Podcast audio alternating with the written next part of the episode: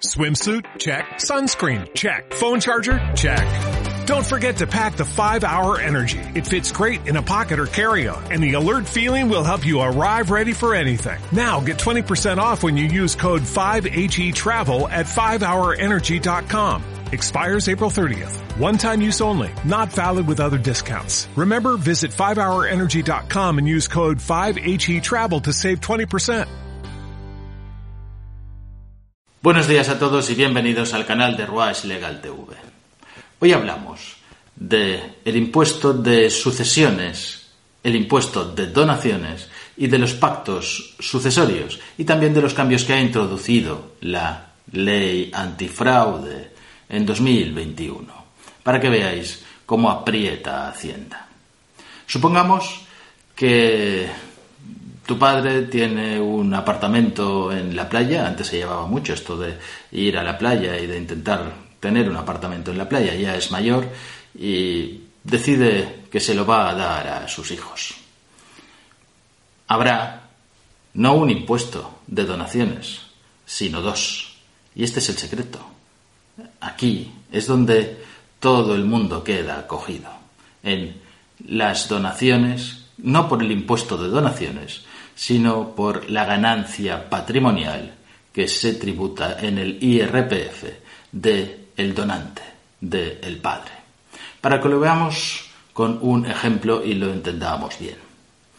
Hace 20 años, un padre se compró un apartamento por, vamos a decir, 60.000 euros.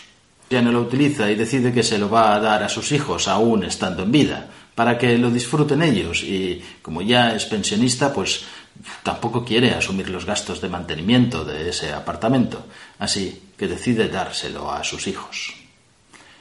Claro, hay que pagar impuestos. Lo primero que se nos ocurre a todos es el impuesto de donaciones, claro. El impuesto de donaciones es algo que está cedido a las comunidades autónomas y sobre lo que ya os lo explicaré un poquito más adelante en el vídeo, no se paga demasiado, no se paga mucho y en algunas comunidades prácticamente se paga cero, están bonificadas de tal forma que se paga nada o muy poco. Sin embargo, el quid de la cuestión está en el impuesto sobre la renta, en el IRPF, en una ganancia que es ficticia el donante, tu padre, si eso que compró por 60.000 euros hace 20 años, hoy os lo da y hoy tiene un valor, un valor de referencia catastral o un valor de mercado, de esto os he estado hablando a partir de 2022 todos los valores y también en este impuesto de sucesiones y donaciones será el que diga el Estado, el valor de referencia catastral que lo va a fijar el catastro y lo publicará en el BOE. Os lo explico más detenidamente en el vídeo sobre el ITP 2022, el impuesto sobre transmisiones patrimoniales. Os dejo el link en la descripción. Y volviendo a lo que os comentaba, si ese valor hoy es de 150.000 euros, vuestro padre que os ha hecho esta donación habrá tenido un incremento patrimonial, una ganancia patrimonial de 90.000 euros. Y eso lo tendrá que declarar en su declaración de la renta y tendrá que pagar el IRPF por esa ganancia patrimonial, porque ha hecho esa transmisión, algo totalmente injusto. Y lo va a tener que pagar en dinero, dinero que no ha cobrado, porque os ha dado el inmueble, no os lo ha vendido. El impuesto de sucesiones es el más injusto, es el más confiscatorio, es el sumum de los impuestos, es el requete impuesto. En la ley estatal se establece, se establece el impuesto de sucesiones y, qué es lo que hay que pagar cuando uno hereda algo de su padre. Es un requete impuesto, porque tu padre, estoy hablando del padre, pero podemos hablar de cualquier causante en este sentido, de cualquier persona que tenga algo, se lo ha ganado. Se lo ha ganado durante toda su vida y además de ganárselo durante toda su vida, ha pagado impuestos ya por todo lo que ha ganado. Y además puede que haya tenido que pagar hasta impuestos sobre el patrimonio solamente por el hecho de tenerlo. Y entonces resulta que cuando lo va a transmitir cuando muere. También eso tiene que pagar impuestos. Estas dos cosas, el impuesto de sucesiones y el impuesto de donaciones, son la prueba fehaciente de que nada, nada nunca jamás es completamente tuyo. Y que siempre tienes un socio, lo quieras o no lo quieras, un socio que se llama la agencia tributaria, pero además un socio especial, porque no juega como todos los socios, a ganancias y pérdidas. Este solo juega a ganar. Cuando ganas, tienes que pagarle sus dividendos, sus impuestos. Y cuando pierdes, si te he visto, no me acuerdo. En la mitad de Europa, lo veis en esta tabla, ya no se paga impuesto de sucesiones, ya es muy poquito. En España todavía se paga impuesto de sucesiones. Es un impuesto de gestión cedida a las comunidades autónomas y cada comunidad autónoma hace aplicaciones que son diferentes de los impuestos sobre sucesiones y donaciones. En algunas se paga y en otras no. Os voy a hablar de cómo funciona el impuesto de una manera general. Es un impuesto progresivo. Esta es la tabla de progresividad. Y podéis llegar a pagar si vuestra herencia, vuestro capital de todo lo que tenéis, no solamente en dinero, sino también en cosas y en inmuebles, de 800.000 euros hasta el 34%. Y luego se establecen unos coeficientes, unos coeficientes multiplicadores.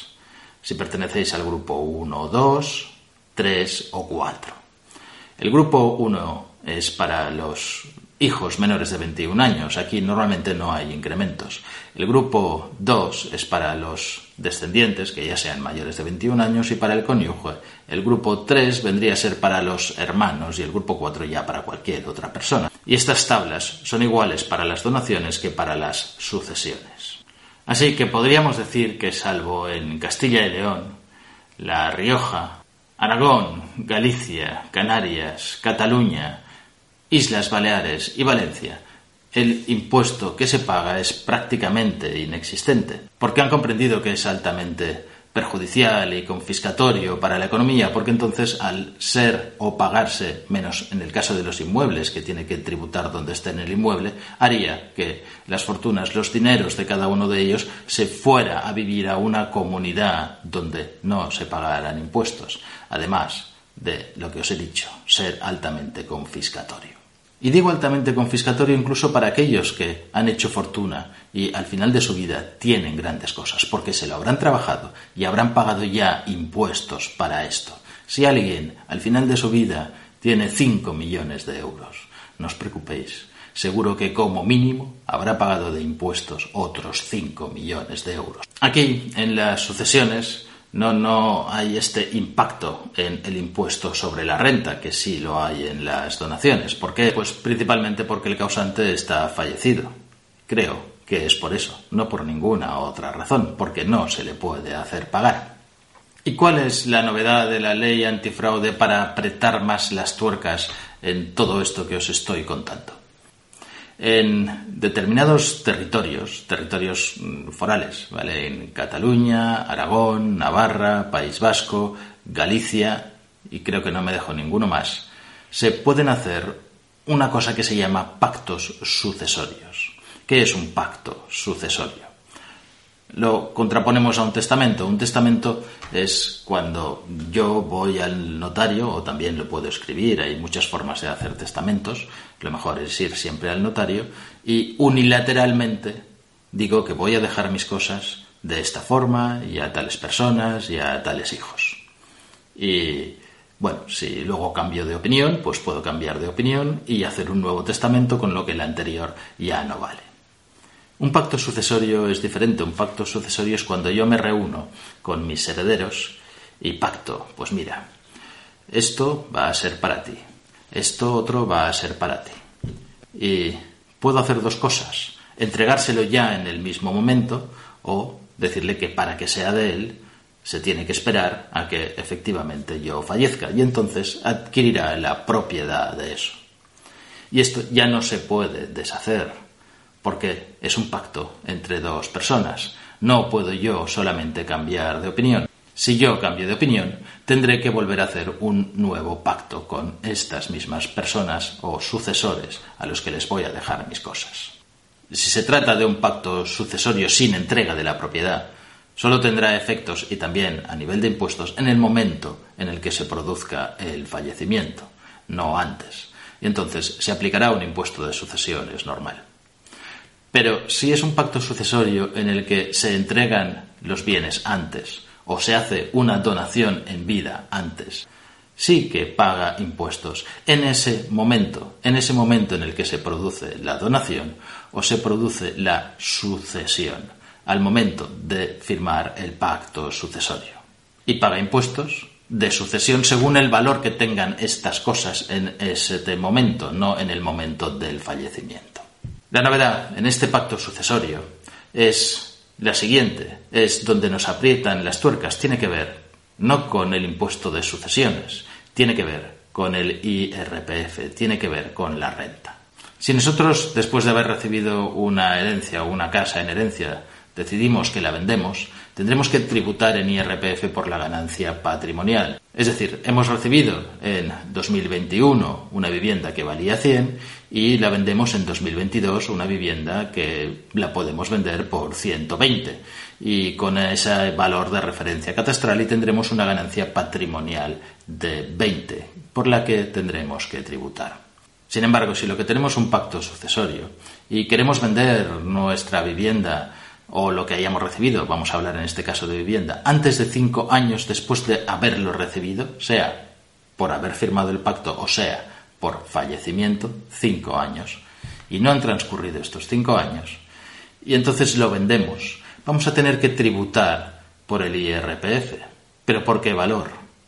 La novedad es que el valor en este pacto sucesorio no será el valor en el momento en el cual nosotros hemos recibido la herencia si aquel que nos la da, como en el caso anterior, era nuestro padre, que se habría comprado la vivienda que nos deja en herencia hace 20 años, el valor que nos tributará por ganancia patrimonial será el de hace 20 años respecto al actual al que nosotros hemos vendido.